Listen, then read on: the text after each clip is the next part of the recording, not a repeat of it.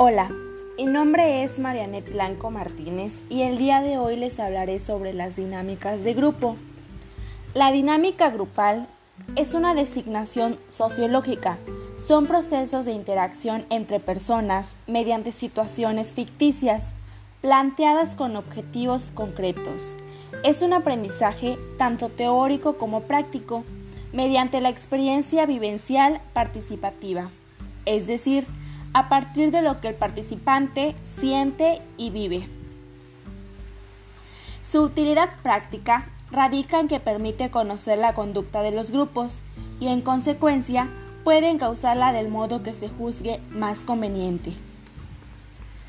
Algunas características de los grupos son los siguientes.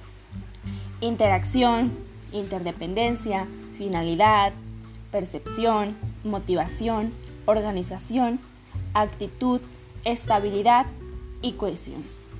De acuerdo con su composición, interacción y reglas, existen varios tipos de grupos a los que podemos pertenecer a lo largo de nuestra vida.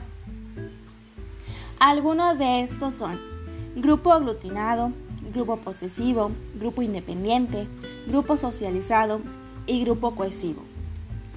Algunas características de estos grupos. En el grupo aglutinado son las relaciones de grupo.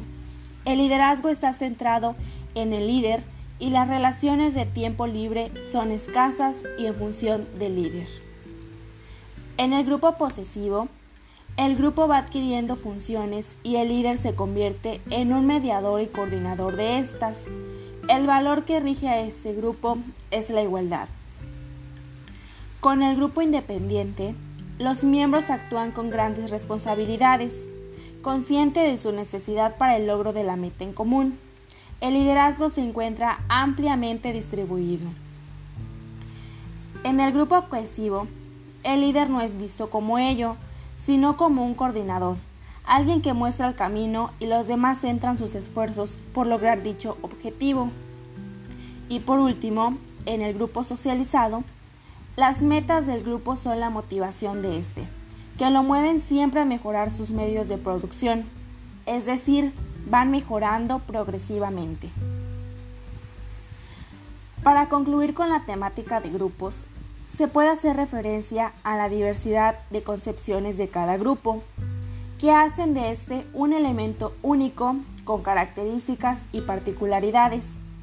Cuando se conoce todos los elementos que conforman al grupo, se sabe de dónde partir para brindar asesoría y trabajar óptimamente con los mismos, ya que conocer el trabajo, la relación entre miembros y el lugar que ocupan en el grupo hace la diferencia entre un buen trabajo argumentado.